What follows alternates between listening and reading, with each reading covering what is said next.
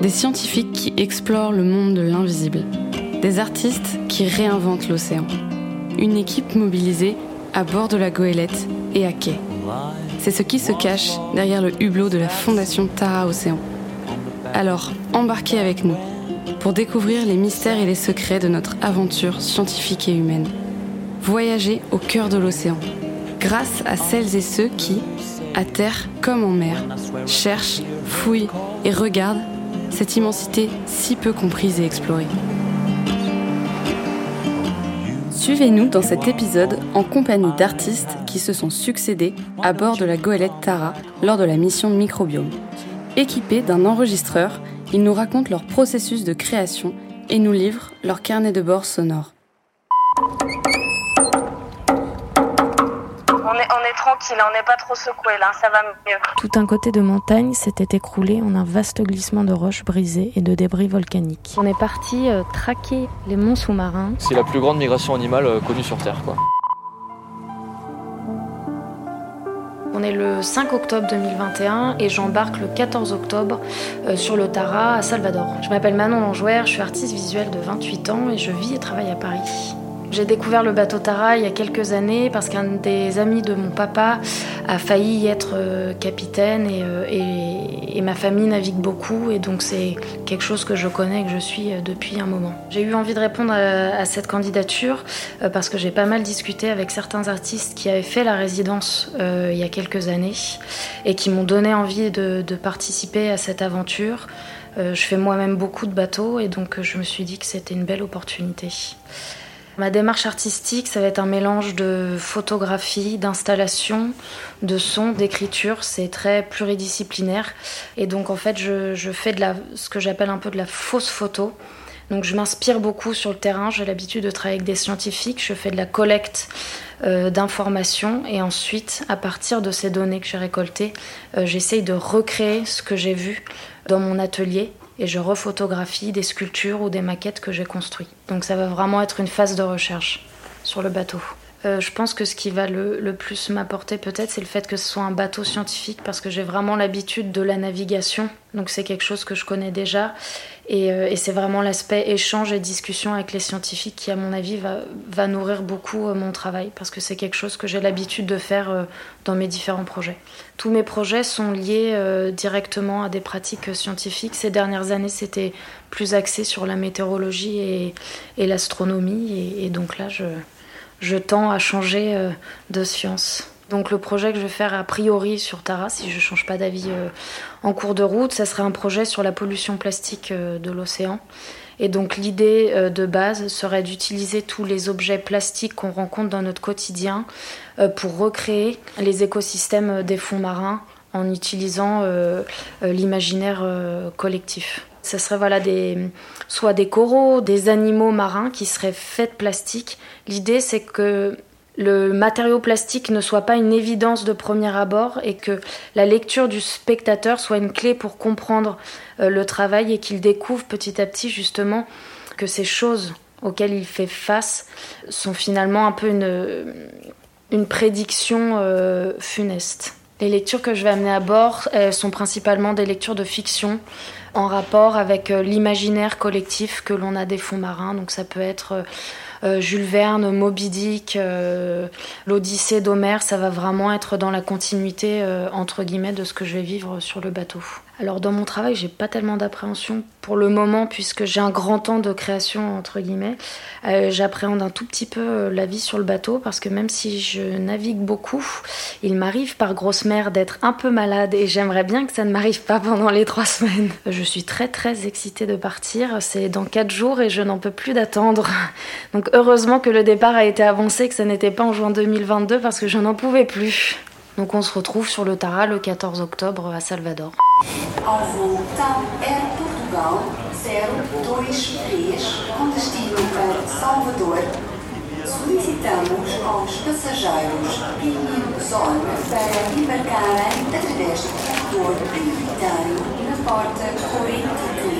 je suis enfin arrivée euh, à Salvador après une très longue journée de vol. Euh, j'ai quand même pu me régaler. J'étais sur le siège juste à côté de la fenêtre et, euh, j'ai passé un peu mon temps la, tête collée au hublot. Et j'ai vu notamment dans la première partie de ce vol des, montagnes assez magnifiques près d'Oviedo dans le nord de l'Espagne. donc j'ai commencé déjà à faire quelques petites photos au téléphone. Et en les regardant ensuite, je me suis rendu compte qu'elles étaient assez bleues euh, et, mon imaginaire a déjà commencé à s'activer. J'ai eu l'impression en voyant les photos justement que ça, il pourrait s'agir de fausses marines et je commence déjà un tout petit peu à, me projeter euh, dans mon travail et, me demander à quoi euh, ces images pourraient ressembler une fois traitées en cyanotype. Je me suis baladée hier un peu dans les rues de Salvador dans les rues de la ville haute notamment, et je me suis retrouvée à un moment donné sur une sorte de, de grande terrasse avec une vue sur la ville basse et le port. Et c'est là que j'ai découvert euh, et que j'ai vu Tara en vrai pour la première fois. Euh, j'ai trouvé le bateau mais complètement immense. J'arrivais pas jusqu'ici à me représenter euh, ce que c'était 36 mètres de longueur. Et les autres bateaux à côté font vraiment tout petit. On est le 15 octobre, il est 18h30 heure locale et on se prépare enfin à partir après une très longue attente. J'ai eu le temps de lire la moitié d'un livre que j'ai trouvé dans la bibliothèque du bateau, un livre passionnant de François Sarano sur les cachalots. Pour le moment, je suis un peu spectatrice d'une sorte de ballet et je regarde silencieusement les scientifiques préparer leur matériel, les marins préparer le bateau. Ce sont des gestes qui sont répétés, organisés, millimétrés. Je suis dans un espèce pour l'instant d'entre-deux mon esprit n'est pas encore tout à fait sur le bateau et j'attends assez euh, impatiemment de, quitter le port et découvrir la dynamique de la mer. Même si j'appréhende un peu les sensations euh, qu'on va pouvoir avoir parce que le roulis est quand même très fort euh, même à quai. La nuit est tombée et on quitte le port. On a une très belle vision des lumières de Salvador qui se détachent à mesure que l'on s'éloigne. Et je découvre pour la première fois la navigation dans le noir. La mer est blanchie par les rayons de la lune et à 21h, on coupe un des deux moteurs pour sortir le Yankee, ce qui donne légèrement plus de stabilité au bateau. Je me concentre, le regard au loin pour ne pas avoir la nausée, et je ferai mon premier quart cette nuit entre 22h et minuit.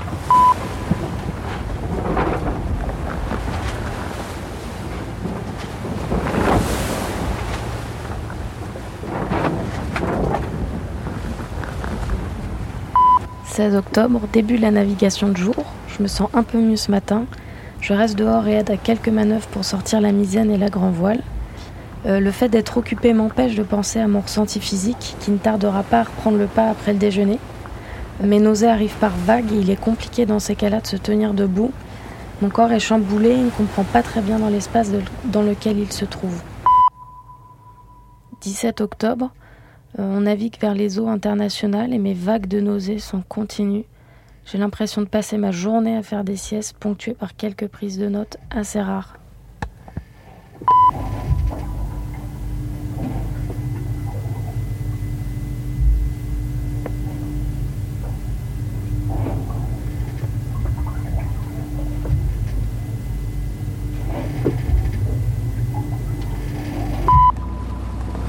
Donc on est aujourd'hui le 19 octobre, ça fait officiellement deux jours que je m'amarine entre guillemets et que je ne suis plus euh, nauséeuse et je peux commencer euh, à m'activer un peu et, rentrer euh, un peu dans le projet. Depuis le début de la journée, je commence à faire pas mal d'enregistrements, d'ambiance sonore, de bruit, puisque j'aimerais peut-être travailler sur une installation qui retranscrirait un peu toutes les sensations qu'on a sur le bateau. Et donc j'enregistre depuis ce matin le bruit de la mer qui coule le long du bateau, qui tape sur le bateau, le bruit des voiles qui claquent euh, par exemple. Euh, on est reparti actuellement en navigation. Hier, le 18 octobre, on était en dérive puisqu'on faisait la première station test pour les scientifiques.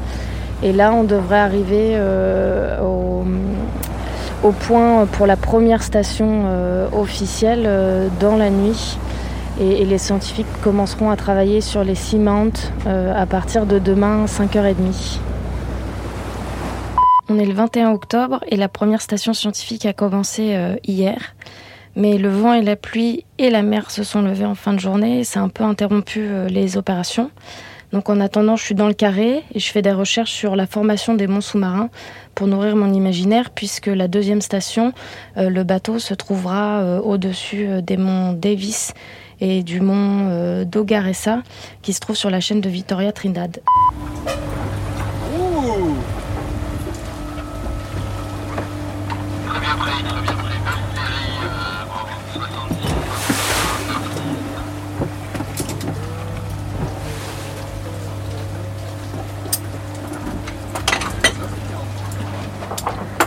Euh, la mer s'est calmée et les opérations vont pouvoir euh, reprendre depuis hier, on est en quelque sorte immobile.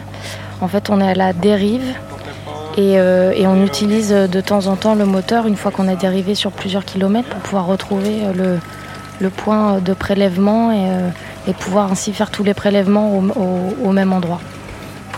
donc là cet après-midi, ils font les prélèvements grâce au filet que je trouve assez impressionnant parce que déjà l'image de la mise à l'eau du filet est très belle. Quand on voit rentrer dans les profondeurs une sorte de lueur euh, bleu ciel qui ferait penser un peu à, une créature sous-marine. Et, puis d'un autre point de vue, euh, les, échantillons récoltés en fait sont euh, observables à l'œil nu, ce que je trouve assez impressionnant. Donc on voit le plancton, les larves de crevettes, des larves de poissons. c'est très très beau et on peut commencer à différencier quelques formes.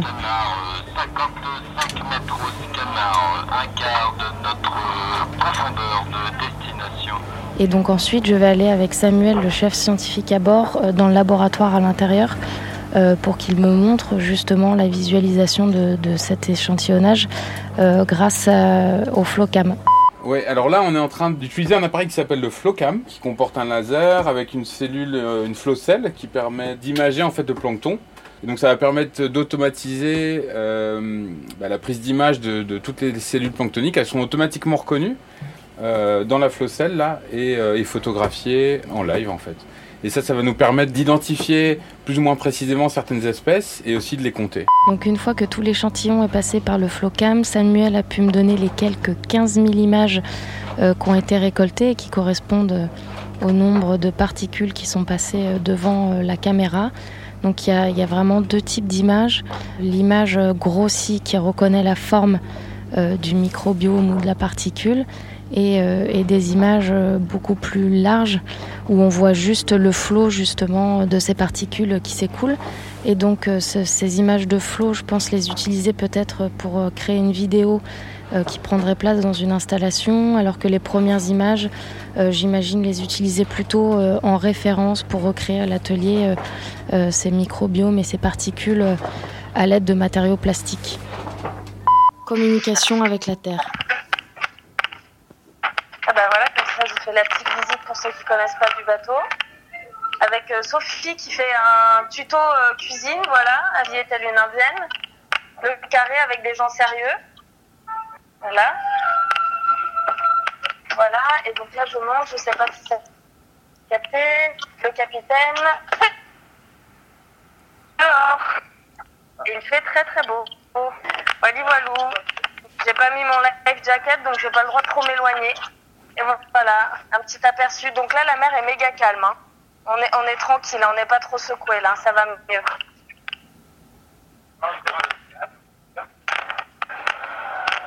Moi, je vous capte plus du tout, par contre.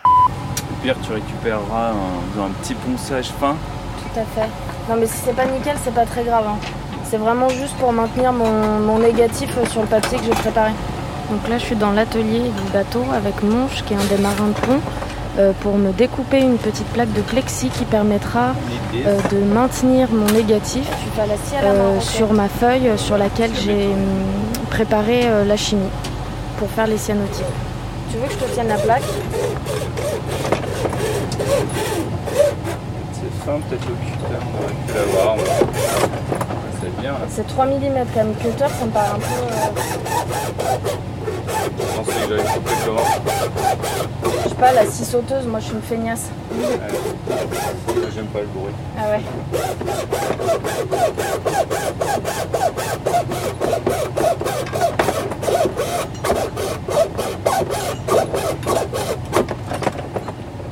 Voilà, un peu comme ça. Donc j'ai pu imprimer euh, des négatifs pour les premiers tests de cyanotype grâce à Yves, qui est le second du capitaine, parce qu'il a dû pas mal de feuilles de calque pour faire des impressions, euh, notamment euh, de, cartes, de correction de cartes en fait, qu'il vient superposer aux premières cartes qu'il avait. Donc du coup, on a réalisé des impressions de deux de mes photos sur ce papier calque pour pouvoir faire les négatifs. Donc on est le 23 octobre et le temps euh, est assez beau. Euh, pas trop nuageux, donc je vais pouvoir commencer à faire mes premiers tests de cyanotype. Euh, le cyanotype, c'est un des procédés les plus anciens de la photographie. c'est un procédé monochrome qui se réalise par contact, donc soit par contact d'objet ou contact de négatif dans mon cas. Et donc c'est un tirage photo qui devient bleu de Prusse, bleu de cyan. Voilà, et donc c'est un procédé qui utilise deux produits chimiques qui sont, alors, pour que je ne dise pas de bêtises, du citrate d'ammonium ferrique et du ferricyanure de potassium. Et donc c'est cette chimie, euh, ce mélange photosensible que je vais appliquer euh, sur une feuille euh, à l'aide d'un pinceau. Donc cette étape, je l'ai réalisée à Paris avant d'arriver sur le bateau. Et après, très simplement, j'ai juste à déposer mon négatif sur cette feuille photosensible et laisser insoler pendant un certain nombre de temps. Donc là, il va falloir que je découvre et que je fasse des tests en fonction de la luminosité et aussi en fonction du papier calque, parce qu'habituellement, je fais des cyanotypes avec du papier rhodoïde, qui est un papier très transparent. Et là, j'utilise un papier calque qui est un peu plus flou et donc euh, moins translucide. Donc il va falloir que je comprenne combien de temps j'expose la photo. Ça risque d'être un tout petit peu plus long qu'avec un papier rhodoïde. Euh, donc là, on est, il est à peu près midi. Euh, et, le soleil est très haut et, tape assez fort. Donc je, je vais commencer des premiers tests à 15 minutes pour voir ce que ça donne.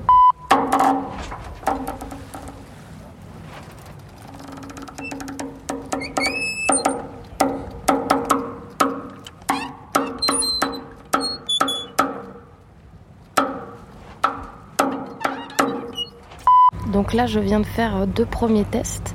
Euh, le premier à 15 minutes et le second euh, à 40 minutes. Euh, je les trouve ni l'un ni l'autre très concluants. Mon bleu n'est pas assez foncé, n'est pas assez dense et ne ressemble pas assez à la couleur de la mer à mon goût. On est le 24 octobre, il n'est pas encore 10 heures et le bateau est très très calme puisque les scientifiques ont fait leur première station de nuit hier soir. ça m'a permis de voir de nouveau des prélèvements au filet. C'est vraiment une méthode de prélèvement qui m'intéresse euh, puisque euh, les, échantillons qui prélèvent sont vraiment plus gros que ceux euh, de la rosette et on peut donc les voir à l'œil nu. Et en fait, cet échantillon qu'il prélève, il le passe dans un tamis et il garde vraiment en bouteille que la partie la plus petite. Et ensuite, moi, je peux récupérer ce tamis et un peu observer le plancton de plus grosse taille qui ne les intéresse pas forcément. Et donc hier j'ai pu récupérer un, des tamis, euh, aller à l'intérieur du bateau, dans, le labo à l'intérieur, et observer justement euh, tout ce qui s'y trouvait euh, au microscope. Et donc avec Erika, qui est une des scientifiques brésiliennes qui est à bord, on a pu voir un nouveau, une espèce de larve qui s'appelle la firole, donc l'éléphant de mer. C'était assez impressionnant de le voir se déplacer euh, dans la bouteille, parce qu'il a une, espèce de nageoire euh, au-dessus du dos qui, quand elle s'active, euh, fait penser un peu à une hélice d'hélicoptère. Donc la façon dont il te déplace est, assez drôle. Aujourd'hui, on est le 26 octobre. la deuxième station a commencé au-dessus du mont Davis. Et moi, j'ai repris les tests de cyanotype avec euh, Sophie, qui est la cuisinière euh, marin à bord. Donc on a fait deux tests différents et les résultats sont un tout petit peu plus concluants euh, que les premiers que j'avais fait avec mes photos. Donc il faudra que je continue mes tests de retour à Paris avec un autre papier et des négatifs sur rhodoïde pour pouvoir représenter justement ces monts sous-marins dont j'avais fait des photos sur le chemin en avion. J'ai découvert un livre de Rachel Carson, qui est une océanographe, dont le titre est La mer autour de nous. Donc je l'ai trouvé dans la bibliothèque euh, du bateau. Et j'ai trouvé quelques passages intéressants, notamment sur la formation euh, des monts euh, sous-marins. Donc dans un chapitre qui s'appelle Terre cachée, où elle dit que au même titre que la substance continentale, le fond de la mer est une écorce mince recouvrant le centre en fusion de la Terre. Ici, l'écorce est plissée et ridée par le noyau à mesure qu'il se refroidit par degrés imperceptibles et qu'il tend à se séparer d'elle. Là, elle se creuse en tranchées profondes pour réagir aux efforts et aux tractions que lui impose son adaptation. Ailleurs, elle fait saillir les cônes de ses montagnes sous-marines, tandis que par ses fissures, elle laisse s'échapper les bouillonnements des volcans.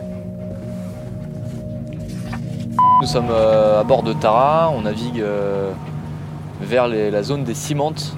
C'est une chaîne qui s'appelle la chaîne euh, Victoria Trinidad, qui est au large de la côte brésilienne. Douglas, scientifique à bord. C'est une succession de monts sous-marins qui rejoignent un peu euh, la côte brésilienne à, à une île euh, brésilienne qui est quand même bien au large, elle est à 600 km au large. Donc c'est une, chaîne montagneuse sous-marine de plusieurs centaines de kilomètres. Et donc on se situe là à l'approche de, de cette, de cette région qu'on souhaite venir étudier avec Tara. Principalement parce que c'est une zone très in- intéressante puisque c'est un hotspot de biodiversité. En fait, elle présente euh, beaucoup d'espèces endémiques, c'est-à-dire que ce sont des espèces qui ne vivent que à cet endroit-là. Et donc elle est très intéressante d'un point de vue de la biodiversité. Il faut imaginer en fait une succession de, montagnes sous-marines très pentues euh, qui vont de 4-8 mètres de fond jusqu'à euh, jusqu'à quasiment la surface, puisqu'il y a certaines de ces montagnes qui sont à 20 mètres de profondeur. Et donc plus loin dans le livre, dans le chapitre euh, intitulé Naissance d'une île, elle parle justement euh, de la chaîne de monts euh, sous-marins où nous nous trouvons actuellement. Et donc elle dit que Trinidad, ou Ilha Trinidad en portugais, est un exemple d'île que des siècles d'érosion ont découpé en forme bizarre. Les signes de dissolution s'y lisent clairement. Groupe de pics volcaniques, elle est située dans l'Atlantique à environ 1600 km au nord-est de Rio de Janeiro. Knight écrivait en 1907 qu'elle est pourrie de fond en comble, que sa substance a été désintégrée par les éruptions et l'action de l'eau, en sorte qu'elle se démolit de partout.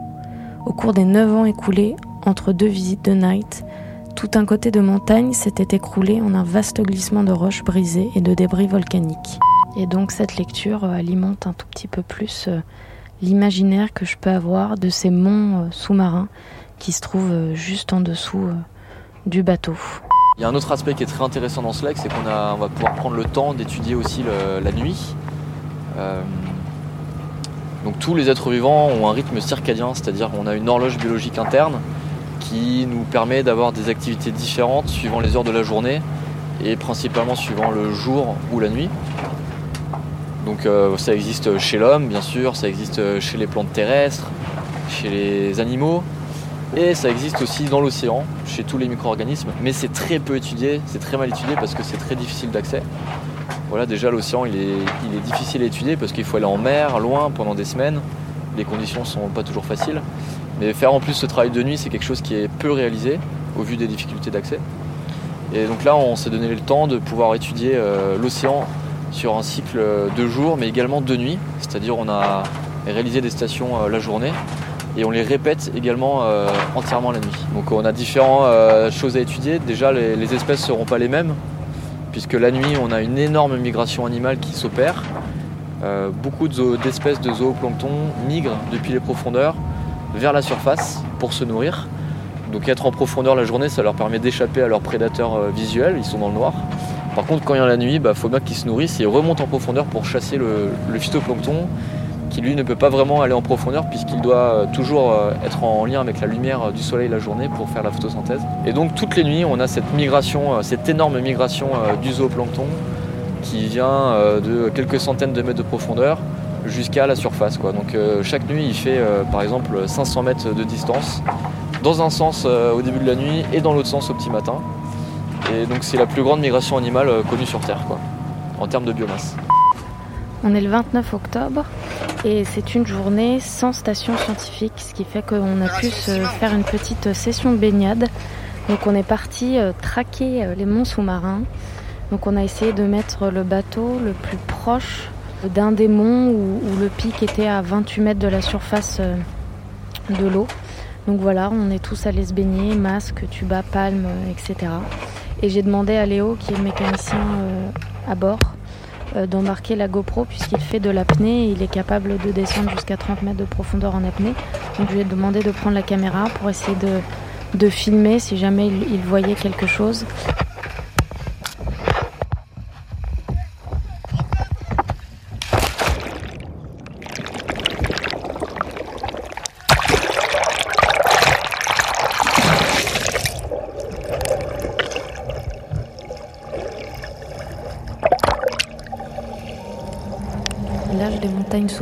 Comparé à celui des montagnes continentales passées et présentes soulève de nombreuses hypothèses. Si l'on se reporte aux époques anciennes du temps géologique, on se rend compte que les montagnes se sont érigées sur des continents accompagnés d'éruptions volcaniques et de séismes violents, puis se sont écroulées et usées sous les coups de la pluie, du gel et des ruissellements. Et, les montagnes de donc cette lecture euh, alimente un tout petit peu plus euh, l'imaginaire que je peux avoir de ces monts euh, sous-marins qui se trouvent juste en dessous du bateau. Mais malheureusement, il n'a rien découvert, donc il va falloir que je continue à imaginer ces monts sous-marins très forts.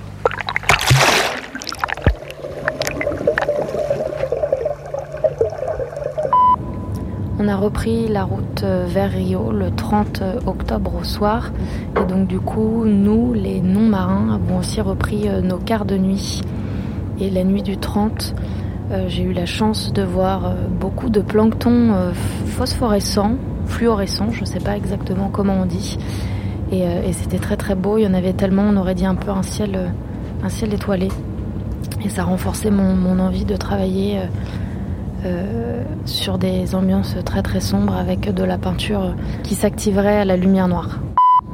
Et donc aujourd'hui, on est le 3 novembre. J'ai fait mon quart de nuit euh, de 4h à 6h du matin et j'ai eu la chance de voir un très beau euh, lever de soleil vers 4h30 et de voir aussi, de commencer à percevoir vers 6h du matin les côtes de Rio qui se dessinent doucement. Euh, notre arrivée est prévue euh, pour, euh, pour 11 heures plus tard dans la matinée.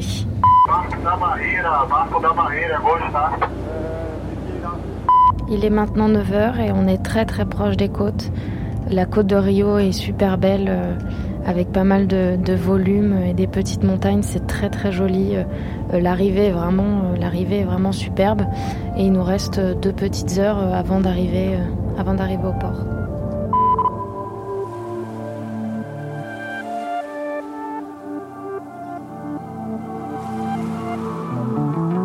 Voilà, j'ai officiellement bouclé la boucle et je suis de retour en France après un mois et demi de périple euh, en Amérique du Sud qui a suivi les un mois euh, d'expérience à bord du Tara. Donc c'était une expérience assez incroyable. Euh, j'ai du mal à trouver les mots pour la décrire. C'est quelque chose qui est assez hors du temps et c'est très particulier de vivre une sorte de huis clos avec 13 autres personnes pendant un mois. Euh, ça crée des liens très forts euh, et très rapidement. Et donc il a été très dur euh, de quitter le bateau.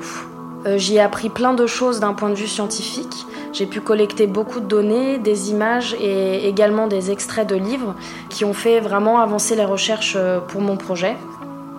Donc c'est des recherches que j'ai poursuivies par la suite en débarquant du bateau, puisque je suis restée un mois et demi sur le continent et je me suis dirigée vers la Colombie où j'ai pu faire mes premières plongées. Euh, pour essayer de voir et découvrir euh, ce qui se passait euh, sous la surface de l'eau.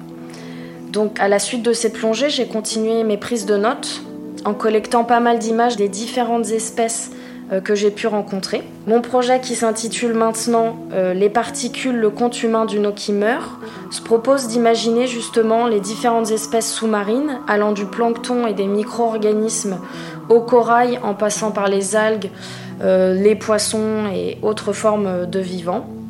Et l'idée, c'est donc de les reconstituer à partir de matériaux plastiques qui sont à la base de la pollution de notre océan.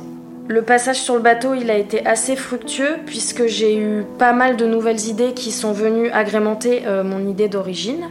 Donc le projet va se constituer de plusieurs chapitres. Pour ce qui est du premier chapitre, je vais rester sur l'idée euh, d'utiliser le procédé du cyanotype que j'ai pu expérimenter sur le bateau. Euh, donc là, je vais m'inspirer de l'herbier British Algae de Anna Atkins, qui est un ouvrage botanique sur l'étude des algues. Et l'idée avec ce chapitre, c'est donc d'offrir une nouvelle forme au monde détruit de demain en en réinventant sa structure. Donc les matériaux plastiques, justement, vont me servir à représenter euh, ces espèces sous-marines que j'ai pu découvrir euh, pendant ces deux mois et demi. L'idée avec ce chapitre, c'est de supposer une certaine empreinte réelle où l'imagination nourrit une forme de récit d'anticipation. Et donc euh, le but, c'est vraiment de souligner euh, la capacité de destruction de l'homme. Donc je suis actuellement toujours en réflexion sur la manière dont je pourrais mélanger ce faux herbier à l'imaginaire des montagnes sous-marines que j'ai pu approcher euh, lors de mon passage sur le bateau. Je pense que le lien pourrait peut-être être fait dans une certaine verticalité, puisque ma nouvelle idée que j'ai eue suite à mon passage euh, sur le bateau et qui constituera le deuxième chapitre de mon projet, ce serait de réaliser une colonne d'eau euh, qui est un terme scientifique qui désigne les prélèvements à profil verticaux et donc un terme conceptuel que j'ai entendu un certain nombre de fois euh, sur le bateau et qui a fini par nourrir une image visuelle assez littérale. Donc l'idée dans ce chapitre, ce serait de donner une place plus importante à la sculpture, euh, et de réutiliser tous les objets qui m'ont servi à la réalisation du chapitre 1 et donc d'essayer de les agglomérer pour créer une colonne d'inspiration architecturale gréco-romaine. Mon passage sur le bateau a été euh, hyper enrichissant. Il a fait qu'accroître mon goût pour la mer, euh, mon désir d'être sur ou sous l'eau. Et ça a été très fructifiant puisque je venais avec une seule idée et je repars finalement avec trois idées pour le projet. Vous venez d'écouter Manon Langouer, artiste photographe, en résidence à bord de la goélette Tara. Musique additionnelle, Martin Stock. Podcast réalisé par Thomas Beau pour la Fondation Tara Océan.